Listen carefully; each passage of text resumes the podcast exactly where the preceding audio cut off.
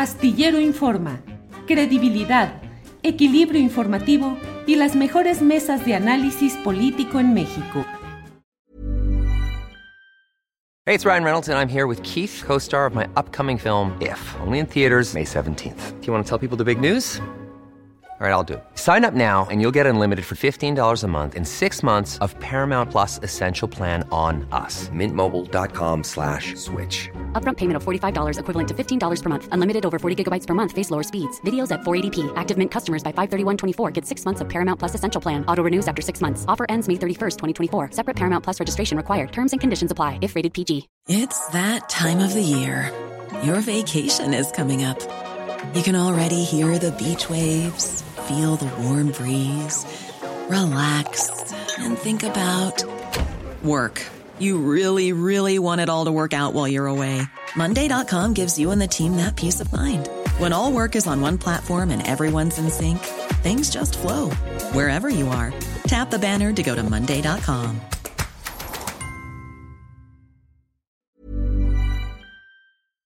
Wilbert, buenas tardes.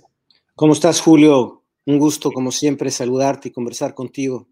Igual, Wilber, muchas gracias por aceptar esta invitación a platicar, porque pues luego dicen, Wilber, que el periodismo es uh, historiador del momento. O sea, el periodista está haciendo historia de lo que está sucediendo y muchas veces hay que regresar a esos ejercicios periodísticos para encontrar las claves, las referencias, pero sobre todo las claves de lo que está sucediendo más allá de lo que hoy pasa en Nueva York, más allá del juicio García Luna, el momento de esa eh, choque entre el entonces ocupante de Los Pinos, Felipe Calderón, y el embajador Carlos Pascual. Tú lo documentaste, tú lo pusiste en el ojo periodístico y lo dejaste ahí como referencia. ¿Qué pasó para quienes no eh, recordamos, no tenemos fresco aquel episodio? ¿Qué sucedió, eh, mira, em, hay que recordar que mm, eh, la guerra contra el narcotráfico, la guerra de aquellos años, pues se parte en la Casa Blanca, cuando el presidente electo Felipe Calderón visita al presidente Bush en el despacho Oval y em, le dice que está decidido a combatir a los eh, cárteles del narcotráfico, eh, pero que no era posible llevar a cabo esa guerra solo. Entonces le dice, I need you on board. Entonces esta guerra empieza eh, en la Casa Blanca después de que Calderón en los meses previos a la toma de posesión empieza a hablar, como tú recordarás, de que eh, su gobierno debía sacrificar eh, una parte importante en cuanto a la seguridad de los mexicanos y quería emprender una guerra frontal contra los narcotraficantes, una guerra que otros presidentes habían rehuido. Y les dice, es necesario, y si es necesario eh, poner en juego sangre, eh, sudor y lágrimas, lo haremos, parafraseando a Churchill. Entonces, el primer embajador fue, fue em, Garza, que antes de la, de la, elección envía una serie de memorándums en la que decía que México tenía que eh, quitarse los guantes, una expresión muy americana, para enfrentar de verdad a los narcotraficantes, ¿verdad? en esa época, Germán Martínez, que era consejero de seguridad de Calderón, se entrevista días antes de la elección con eh, funcionarios y personal de la embajada y les dice que el presidente Calderón está dispuesto a un cambio, a un giro radical en la política nacional, a reducir el tono del, tema de la migración y enfocarse más en el tema de la seguridad y el narcotráfico. Entonces, ese es el punto de partida, es cuando se decide em, que se cree este, este programa, la iniciativa Mérida, en el que México puso como em, argumentos y como requisitos que no hubiera boots on the ground. Eso fue un requisito que estableció el embajador Sarucán, eh, Julio. Y em, dos años después, cuando zarpa el, embajador eh, Garza, ya con signos claros de que la guerra contra el narcotráfico no estaba ganándose, Llega, Pascual, que tenía totalmente otro perfil, era un hombre muy metódico, era un analista muy riguroso, era un hombre, digamos, con trabajo de campo, y entonces empieza a hacer una serie de recorridos por el país que molestan y enervan a Calderón de manera eh, muy importante. Uno de los episodios más eh, discutidos es cuando visita el embajador de Estados Unidos eh, Lomas de Zambarca. ¿Recuerdas este lugar donde en Chihuahua fueron acribillados un grupo de muchachos que jugaban fútbol? Entonces, al presidente Calderón esto le molestó muchísimo y bueno, pues todavía, obviamente todos estos antecedentes de fricciones y tensiones y, eh, digamos, puntos de vista encontrados eh, estallan cuando se dan a conocer, cuando se destapan los eh, cables de Wikileaks, Julio. Entonces, cuando esto se da a conocer como parte de los trabajos que había realizado Assange, pues el presidente Calderón estalla. Los em, informes de Pascual eran muy minuciosos y críticos del gobierno del presidente Calderón. Hay que recordar que en uno de sus despachos el embajador era muy severo y llamaba al ejército mexicano parroquial y ponía como ejemplo algunos casos en donde citaba que el ejército había mostrado falta de valentía y de decisión para capturar y enfrentar a grupos de narcotráfico. Recuerdo, por ejemplo, en Monterrey, cuando dos generales reportada Pascual, se habían resistido a que una unidad especial de militares interviniera para detener al Gori, si no mal recuerdo, que era el líder de los Zetas, ¿no? Recordarás. Y en otros memorándums criticaba de manera muy específica y con detalles eh, la falta de coordinación y las rivalidades entre el ejército, la Policía Federal que había construido García Luna, tú recordarás, cuando llega a Calderón a la presidencia, los reúne los primeros días a Calderón eh, perdón, a, um, García Luna y al procurador Medina Mora y les pregunta con cuánto eh, dispone el gobierno para combatir a los cárteles y le dicen que con 5 mil eh, policías federales. Entonces empieza a trabajar el gobierno mexicano con el de Estados Unidos y son entrenados cerca de 35 mil policías en Colombia. Em, esto Calderón siempre se opuso a que fuera público, sin embargo, poco a poco se fue filtrando. Entonces, las críticas de, Pascual eran muy específicas, em, incluso hubo señalamientos de la policía colombiana muy directos contra eh, García Luna, Julio, eh, criticando eh, la forma en la que la corporación y García Luna hacían una especie de filtros de los policías que llegaban a Colombia para hacer entrenados, porque decía que había muchos que se colaban y que no tenían eh, las cualidades, e incluso tenían antecedentes eh, que no convenían, ¿verdad? Entonces, en este contexto es cuando eh, se destapa Wikileaks, ya había una molestia latente en el presidente Calderón y entonces pues viene una serie de reclamos muy, muy enervados de parte de Calderón. Yo recuerdo, Julio, una entrevista que le hizo Roberto Rock, eh, entonces director del Universal, al presidente Calderón y le pregunta sobre los cables de Wikileaks. Y Calderón, tú recordarás que era un, es un hombre eh, pues muy, muy proclive a utilizar un lenguaje coloquial y le dice, yo al embajador no tengo por qué rendirle cuentas. A mí me parece que los, estos despachos del, del, del embajador contienen cosas que no son. Él eh, le echó mucha crema a sus tacos, decía Calderón, ¿no? Que era de crema, de mecha corta, solía decirse que reaccionaba muy intempestivamente en, algunos casos, Wilbert. Así es, y eso también quedó reportado en los cables em, internos del Departamento de Estado que fueron descubiertos por Wikileaks. en esos cables analizaban la personalidad eh, virulenta en ocasiones de Calderón y también revisaban cómo, eh, algo que me llamó mucho la atención al principio, Julio, Estados Unidos y sus eh, innumerables agencias de combate al narcotráfico estaban muy a gusto y muy contentos de trabajar con García Luna, le decían el superpolicía. Em, pero poco tiempo después, un año y medio después, todo se descompuso, empezaron a desconfiar de él por estos em, antecedentes que te menciono y por mm, el involucramiento de, varios funcionarios de la Secretaría de Seguridad Pública en actos de corrupción, tú recordarás. Entonces, es en este contexto como ocurren los, se dan a conocer los cables de Wikileaks y tienen lugar una serie de reuniones eh, muy desafortunadas.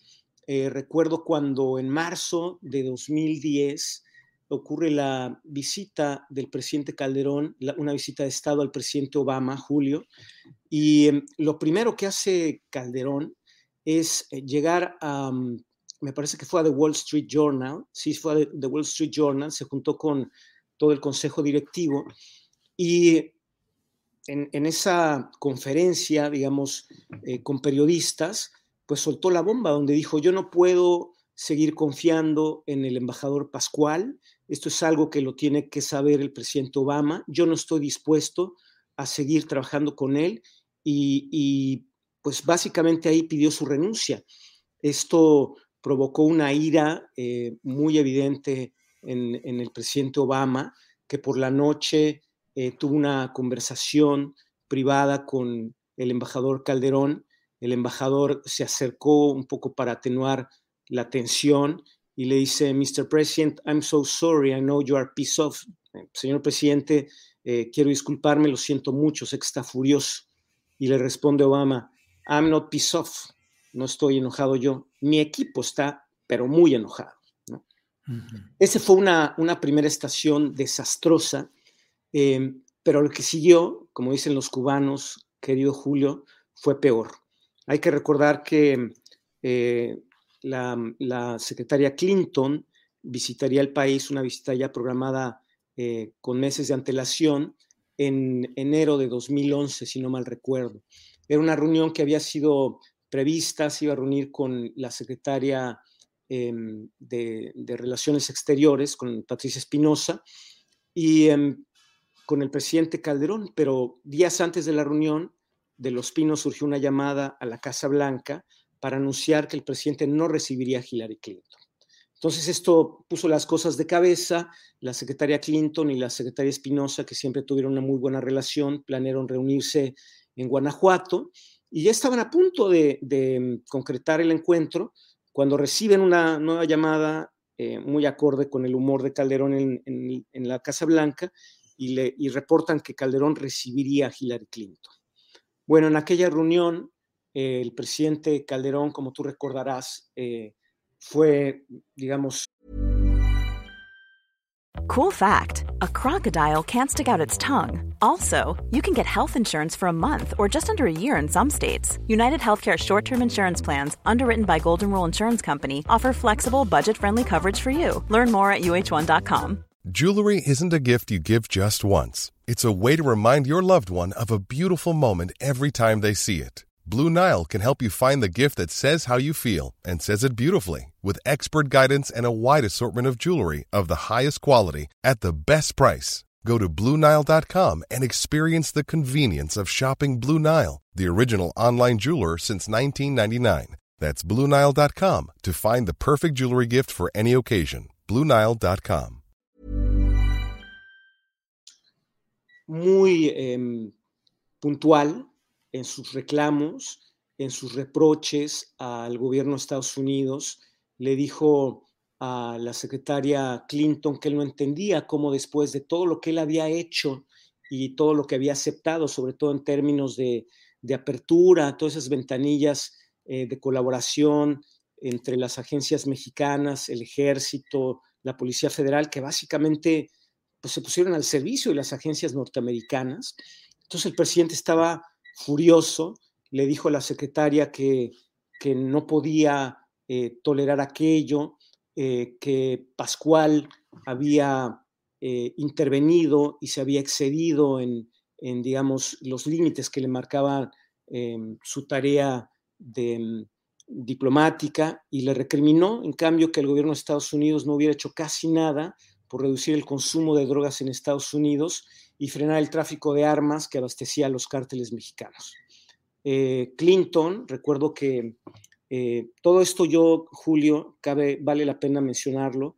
Este libro lo construí a partir de eh, entrevistas muy largas con personal de la embajada, incluido el embajador Sarucán. Em, y todo esto es información y datos de primera mano que después se confirmaron. Clinton le explicó que Pascual había cumplido estrictamente su tarea diplomática, que los cables difundidos por Wikileaks eran memorándums confidenciales e información procesada por la embajada que habían sido robados y que de, ningún modo significaban ni un mapa ni una, un diagnóstico completo. Y cerró esa intervención diciéndole al presidente Calderón, señor presidente, no somos vecinos nada más y socios, somos una familia. Pero Calderón no entendía de razones y ahí mismo le pidió la renuncia del embajador Pascual, que semanas después, me parece que dos semanas después, se concretó, querido Julio. Eh, Wilber, y en toda esta historia de un enojo eh, de un titular del Poder Ejecutivo de un país que pide que el embajador de otro país se comporte de cierta manera o deje de comportarse de cierta manera, pues no deja de ser, digo, no es que no deje de ser, no es un acto que le corresponda al titular de un poder de un país meterse en la manera como otro país ejerce su diplomacia si no hay actos lesivos públicos y que puedan ser tipificados como actos de traición al interés nacional de manera explícita. Entonces, aquí era el comportamiento de un embajador. Pero, ¿qué logró? ¿Qué es lo que se supone o se entiende o se perfiló que obtendría a cambio eh, Estados Unidos de ceder la pieza de un embajador en México?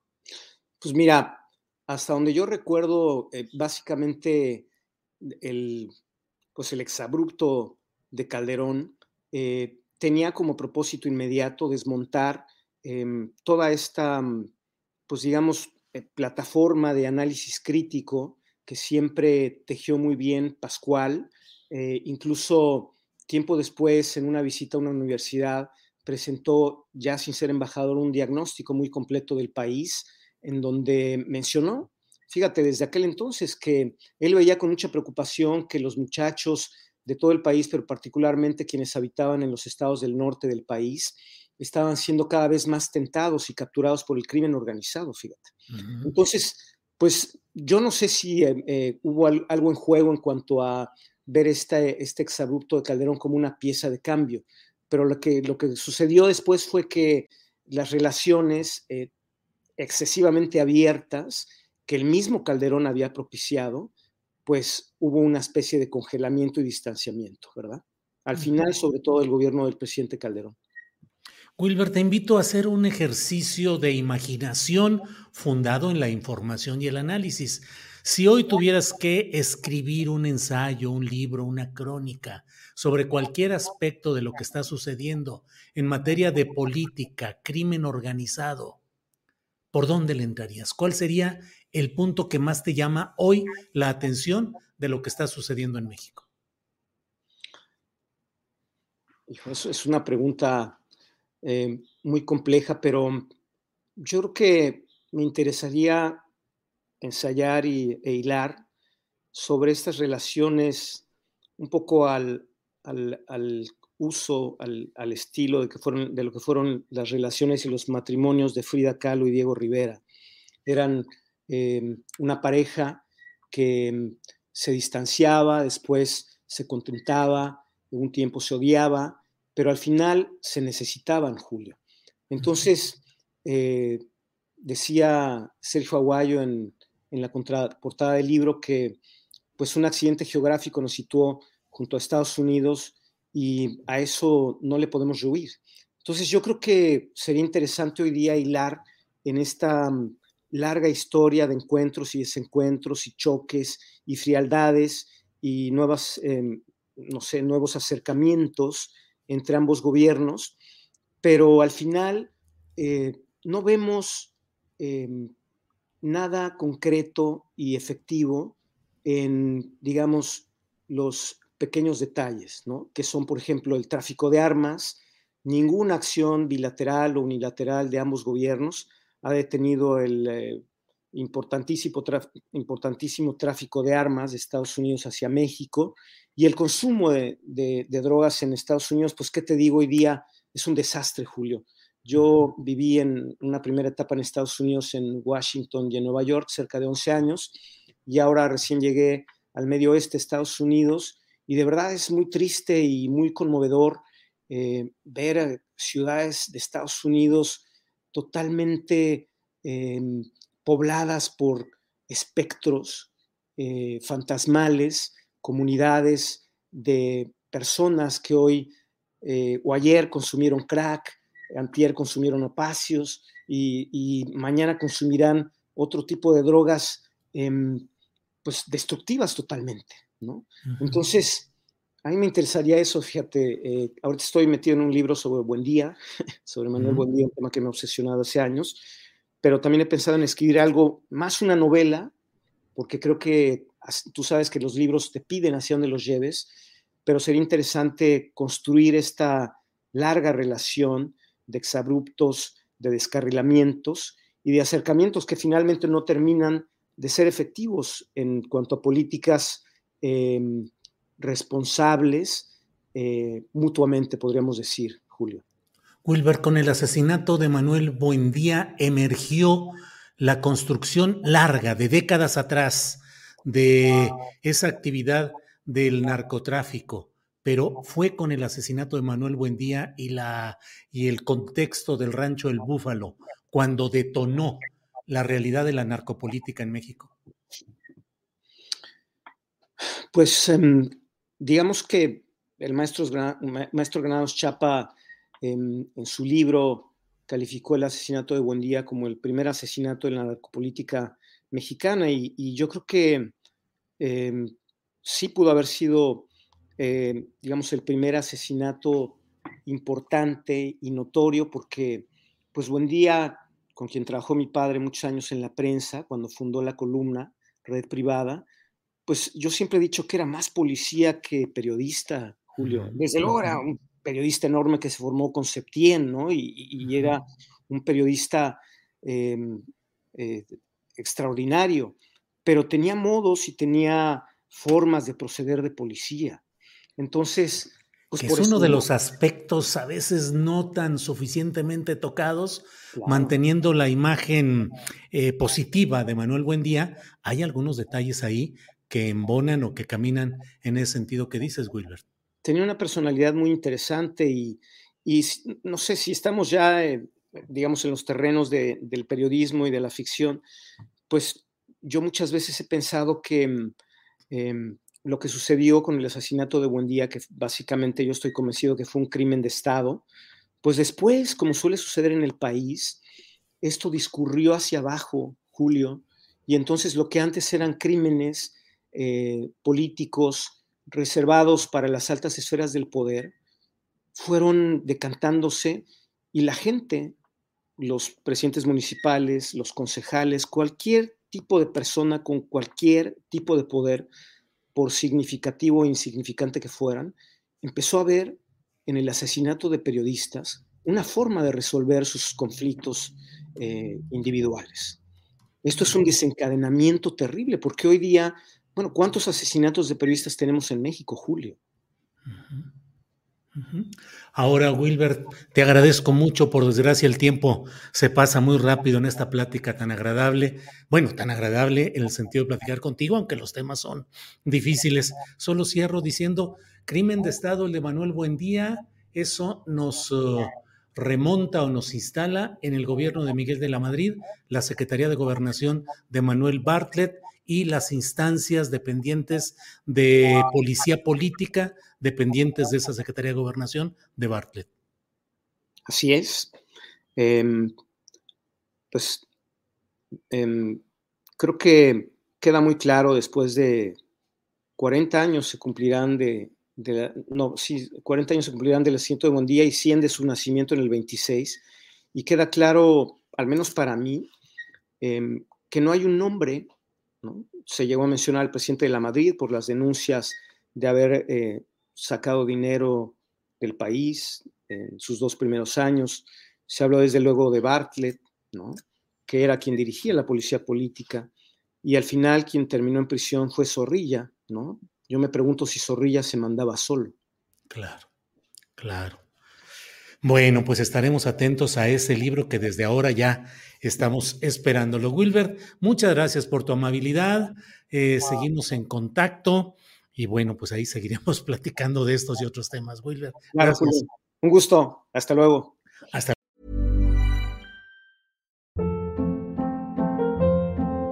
Hold up. What was that? Boring. No flavor. That was as bad as those leftovers you ate all week. Kiki Palmer here, and it's time to say hello to something fresh and guilt-free. Hello Fresh. Jazz up dinner with pecan-crusted chicken or garlic butter shrimp scampi. Now that's music to my mouth. Hello Fresh. Let's get this dinner party started. Discover all the delicious possibilities at hellofresh.com.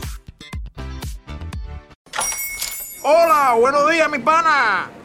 Buenos días, bienvenido a Sherwin Williams. ¡Ey! ¿Qué onda, compadre?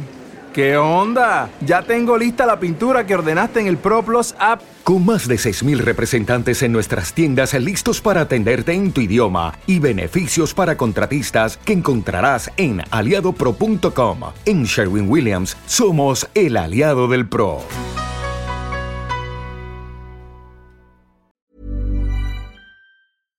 Para que te enteres del próximo noticiero, suscríbete y dale follow en Apple, Spotify, Amazon Music, Google o donde sea que escuches podcast. Te invitamos a visitar nuestra página julioastillero.com.